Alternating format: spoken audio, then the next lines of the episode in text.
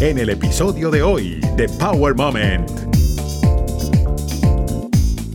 La homeopatía es una terapéutica que se conoce en el mundo desde inclusive desde la época griega antes de Jesucristo. La FDA regula la homeopatía en Estados Unidos y la FDA, no el homeópata, la FDA dice que la homeopatía no tiene efectos ni secundarios ni tóxicos que pongan en peligro la vida de la persona que lo usa. Entonces, si te das cuenta, legalmente hay una diferenciación entre suplementos y medicamento homeopático.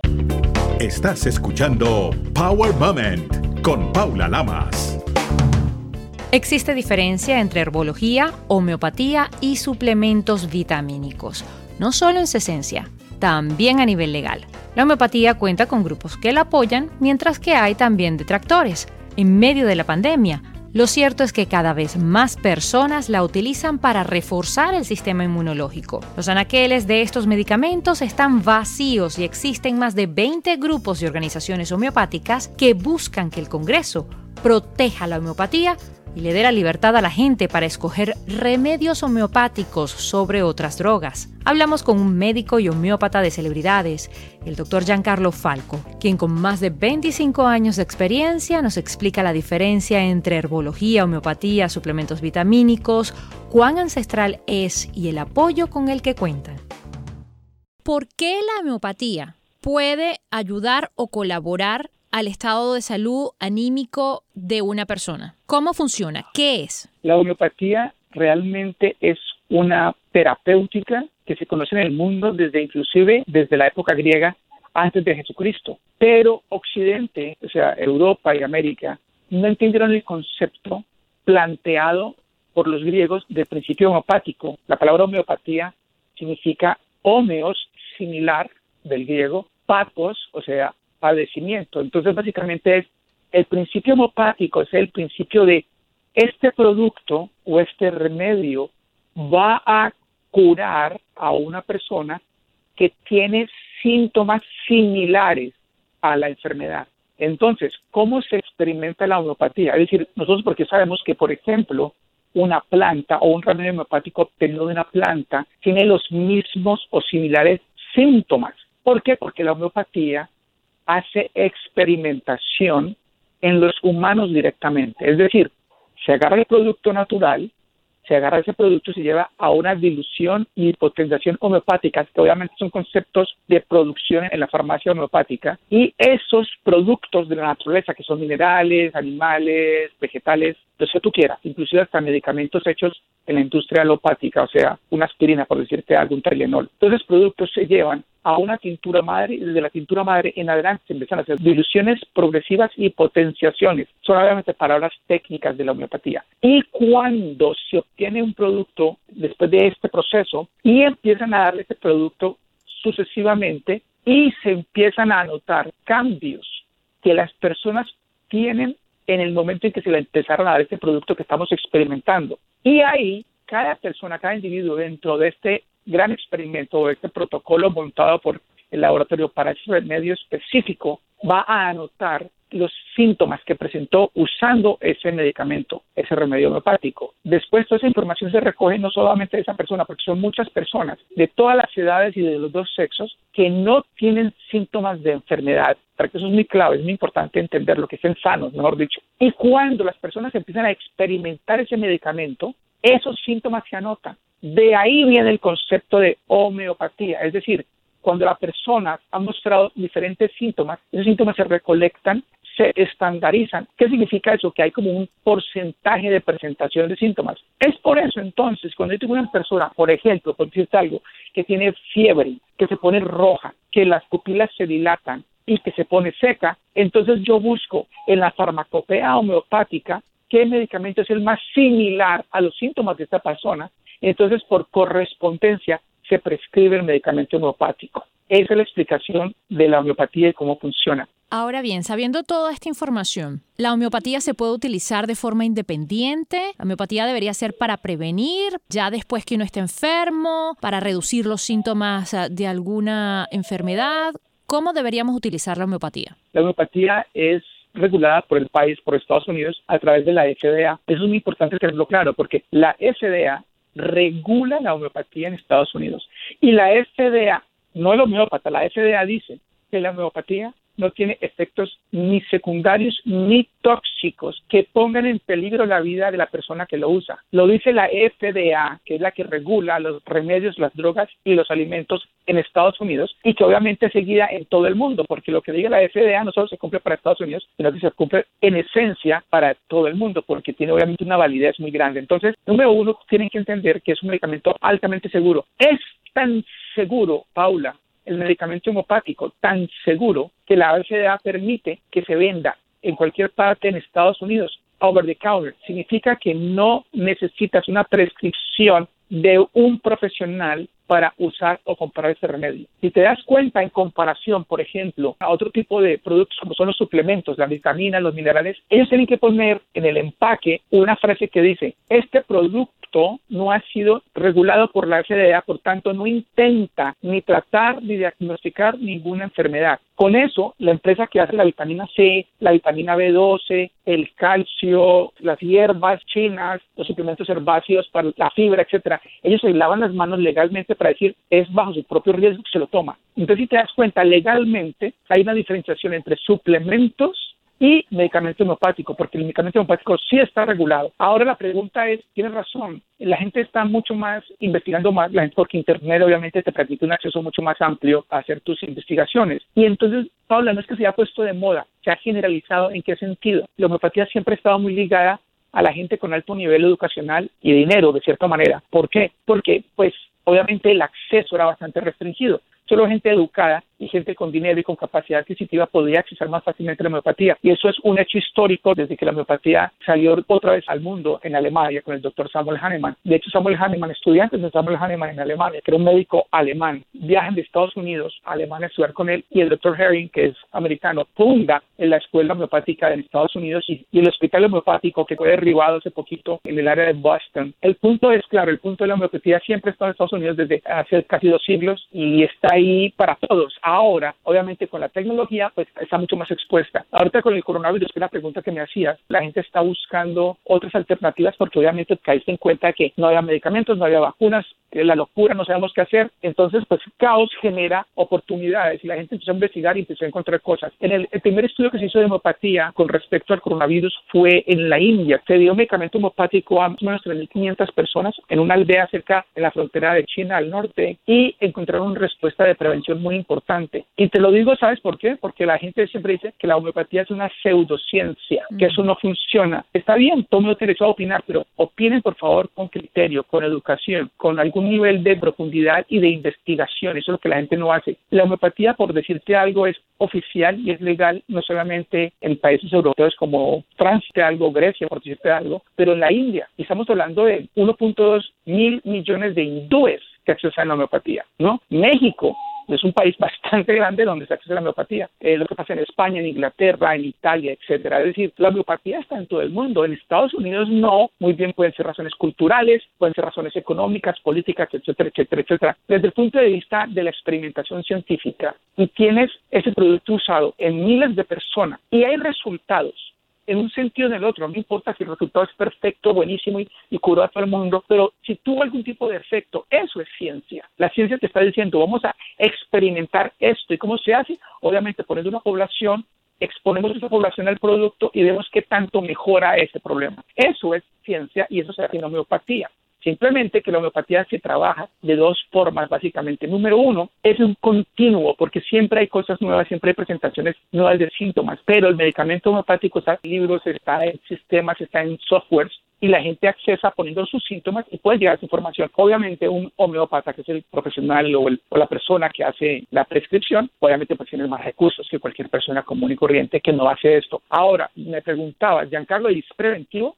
Sí. ¿Y es curativo? Sí. Voy a hacer la salvedad. Desde el punto de vista legal, tú no puedes decir que algo cura, ¿me entiendes? Es ilegal decir esto cura, porque siempre existe la posibilidad, por mínima que sea, que no pase. Entonces, legalmente, ninguna terapéutica podríamos decir que cura, ni siquiera la alopática. Y me dice, Giancarlo, pero es que si yo tengo una apendicitis y me hacen una cirugía y me sacan el apéndice y ya no tengo apendicitis, ya me curé tienes toda la razón. La apendicitis se resolvió porque te sacaron el apéndice. Eso es una práctica quirúrgica, es una terapéutica quirúrgica evidentemente clara, estudiada y exitosa. Estamos perfectamente de acuerdo con eso. Con eso te estoy diciendo que la homeopatía no se ríe ni se pelea con la alopatía. Al contrario, pueden estar juntas, pueden estar integradas y se puede utilizar en cualquier momento del proceso de salud de enfermedad de ese paciente. Puede ser que se inicie antes de iniciar tratamientos alopáticos o con tratamientos alopáticos integrados. Se puede hacer, se hace. De hecho, es cierto porque en Estados Unidos, si bien no existe esa cultura de tratamientos homeopáticos como puede estar en China o en México, hay que resaltar que está ahora presente y tan presente está que cuando vas a una farmacia o a un automercado como Whole Food Market, por ejemplo, donde puedes encontrar este tipo de productos, eh, muchos de los anaqueles están vacíos porque la gente está comprando productos para reforzar el sistema inmunológico. Te dice cuenta, ¿no? El, de la pandemia fue una locura. La Asociación Homeopática Americana es gigante y tiene dinero. Ayudó mucho en los estudios para sacar el producto homeopático que ayudara con los procesos de coronavirus. Es que sabes que Paulita aquí entre nosotros es es una industria de miles de millones de dólares, la industria farmacéutica, y todo el mundo está peleándose un nicho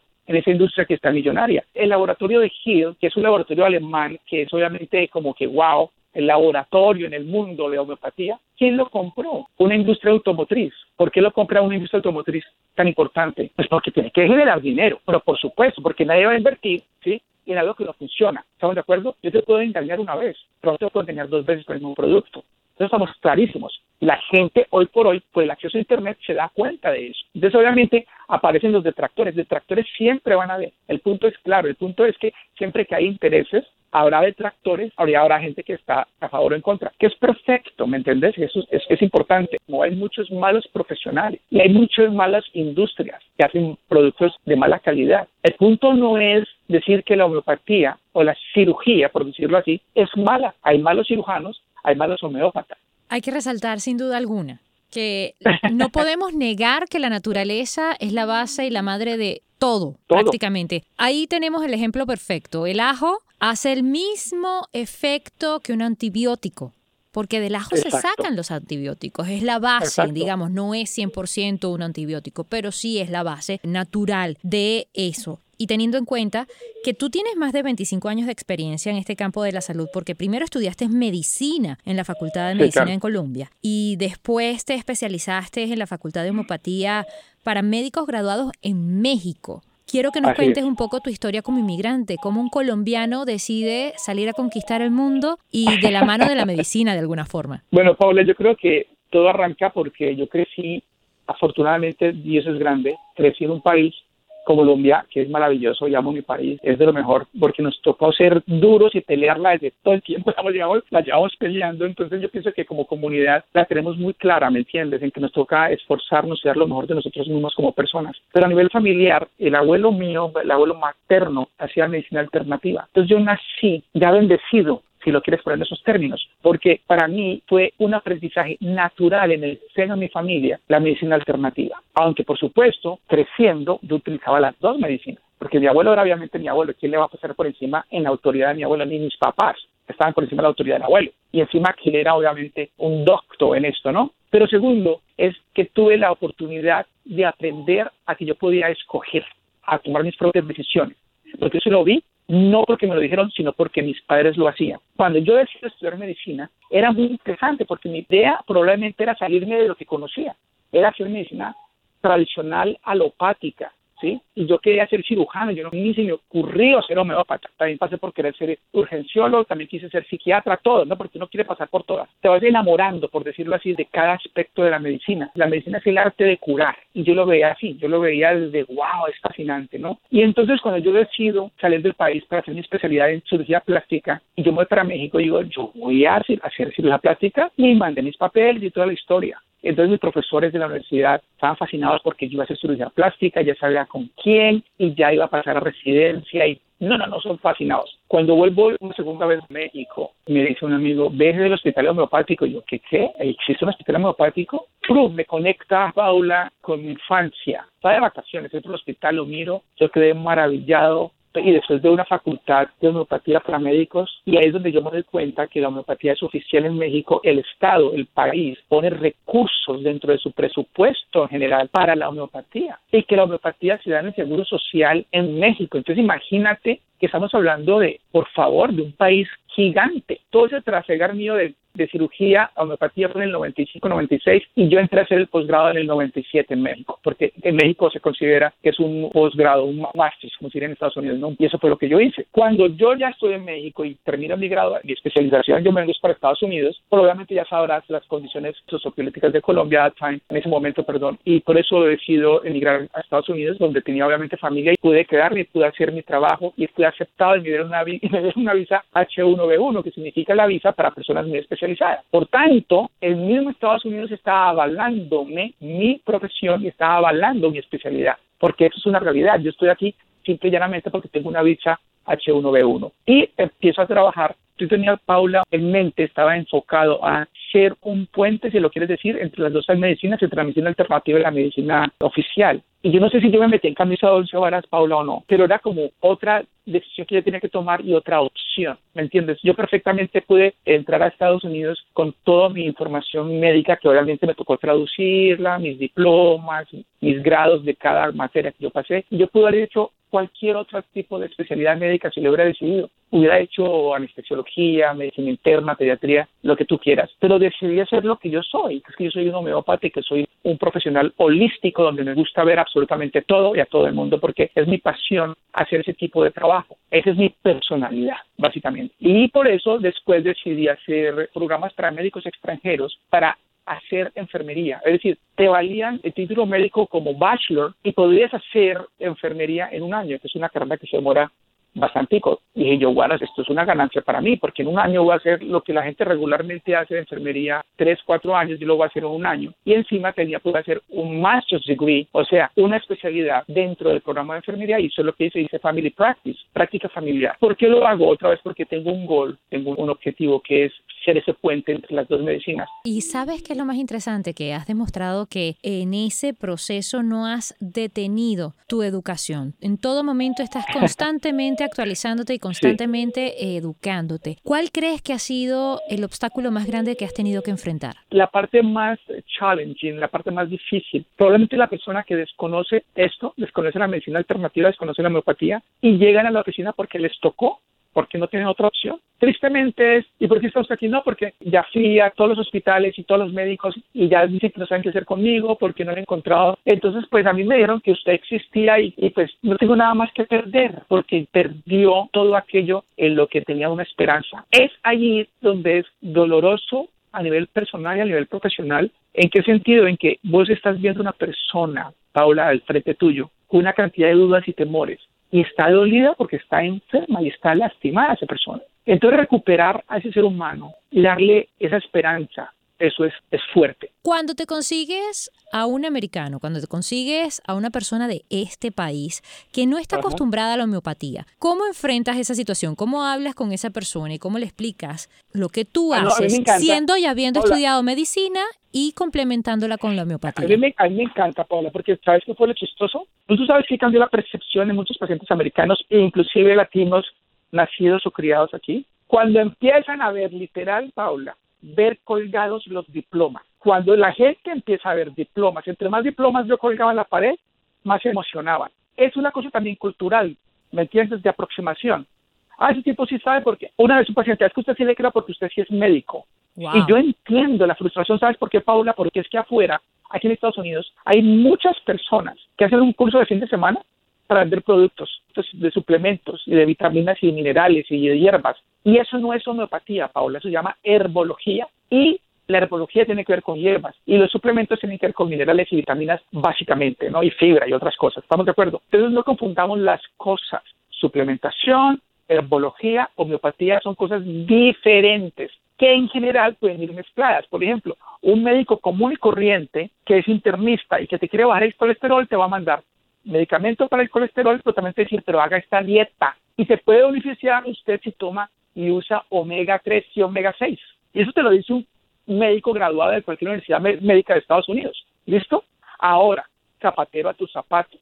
Siempre investiga quién es la persona que te está dando recomendaciones alternativas. Porque ese es el problema de Estados Unidos. Esta gente viene con mucho temor precisamente por eso. Si te das cuenta, quiero resaltar es, muchas veces la homeopatía le toca pelear porque tiene toda una propaganda orquestada para que la gente hable mal de eso.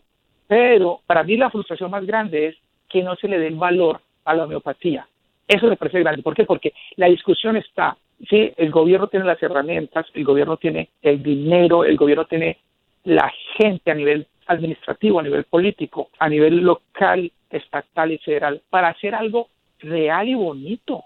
Ok, si la homeopatía no funciona, vamos a hacerlos, vamos a investigarlo. Si la homeopatía funciona, ¿en qué términos funciona? Si hay dinero para eso. Ahora, la pregunta es por qué no lo quieren utilizar o por qué lo utilizan si no. Esas son discusiones que hay que tener a nivel de gobierno, no a nivel de profesional o de persona. Hay que resaltar que cuando se dice a nivel de gobierno es independientemente del partido político que esté o la administración. Pero por supuesto. Antes de terminar, yo entiendo que la homeopatía depende de cada caso, de cada persona y que es bastante individualista en ese punto, ¿no? En tu propia experiencia, por ejemplo, antes de salir de la casa, ¿cuáles son los remedios homeopáticos o los suplementos que tomas, por ejemplo, día a día? Pues si yo quiero viajar, por decirte algo, cuando me, voy para, via para Europa y digo, ok, ¿cuánto tiempo voy a estar? Un mes, wow. Y voy a comer de todo, y voy a tomar traguito y voy a caminar como loco. Ok, ¿qué tengo que llevar? Tengo que llevar Lux Vómica, porque tiene que ver con procesos digestivos, con procesos de estrés, con procesos de saturación, etcétera, ¿no? Y Lux Vómica te hace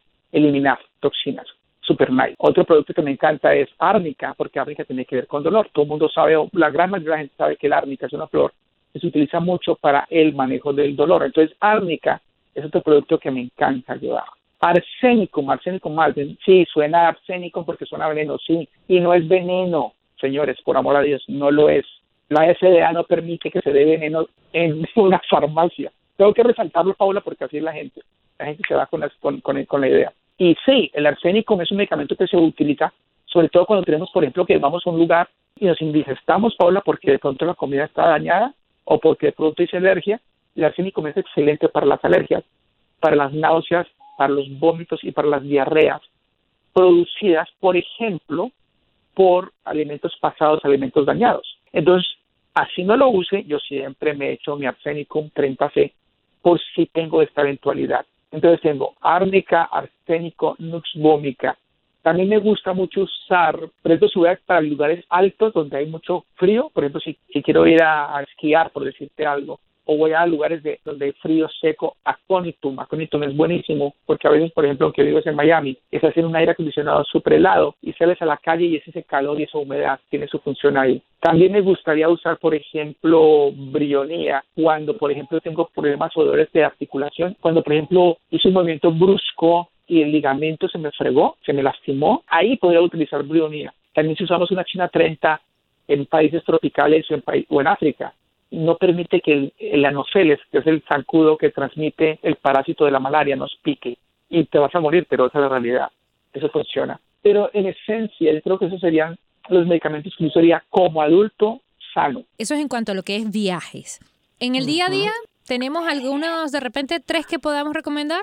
Sí, en el día a día, si tenés niños, no puede faltar, habiendo niños, árnica, pulsatila, Pulsatila es un medicamento que es una flor muy linda, pero ayuda mucho para eliminar y sacar toxinas, sobre todo de gripes eruptivas, todo lo que tiene que ver con sarampión, rubeola, papera. Esto es la pulsatila. La pulsatila es buenísima también para ayudar a las mujeres y a las niñas con los periodos que duelen. La pulsatila ayuda mucho a, todos los procesos de hormonas femeninas en los diferentes estados de la mujer. También me gusta mucho eso. Camomila es un medicamento maravilloso para los niños que hacen berrinches, maravilloso para los niños cuando están haciendo la dentición, Paula, que les empieza a doler y que les arde y que les pica y que quiere morder porque les, la encía, los primeros dientes están brotando, camomila, árnica, o para cualquier golpe, para cualquier cosa de ese tipo. Gelsemium, que es el jazmín, Gelsemium es buenísimo para los problemas del pulmón, para las tristezas, para las ansiedades. Tengo que presentar un examen, Dios mío, qué susto, voy a presentar este examen. Tengo que presentar un proyecto con mis, con mis compañeros de trabajo.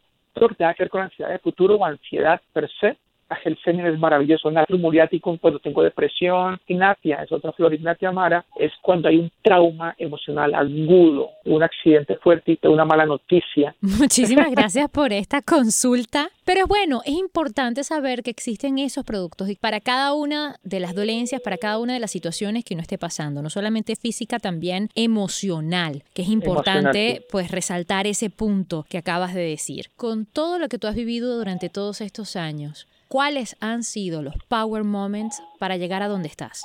La motivación me parece que como que a veces dice, ok, keep going, hagámosle, hay que seguir dándole a esto. La motivación y obviamente tener claras tus metas, tener claro qué es lo que tú haces y cuál es tu valor como persona. Y aunque muchos de mis profesores me dijeron, estás loco, un profesor me lo dijo espectacular, me lo dijo hermoso, porque solo un ser humano desde el amor y desde su convicción y creencia te puede decir algo tan poderoso.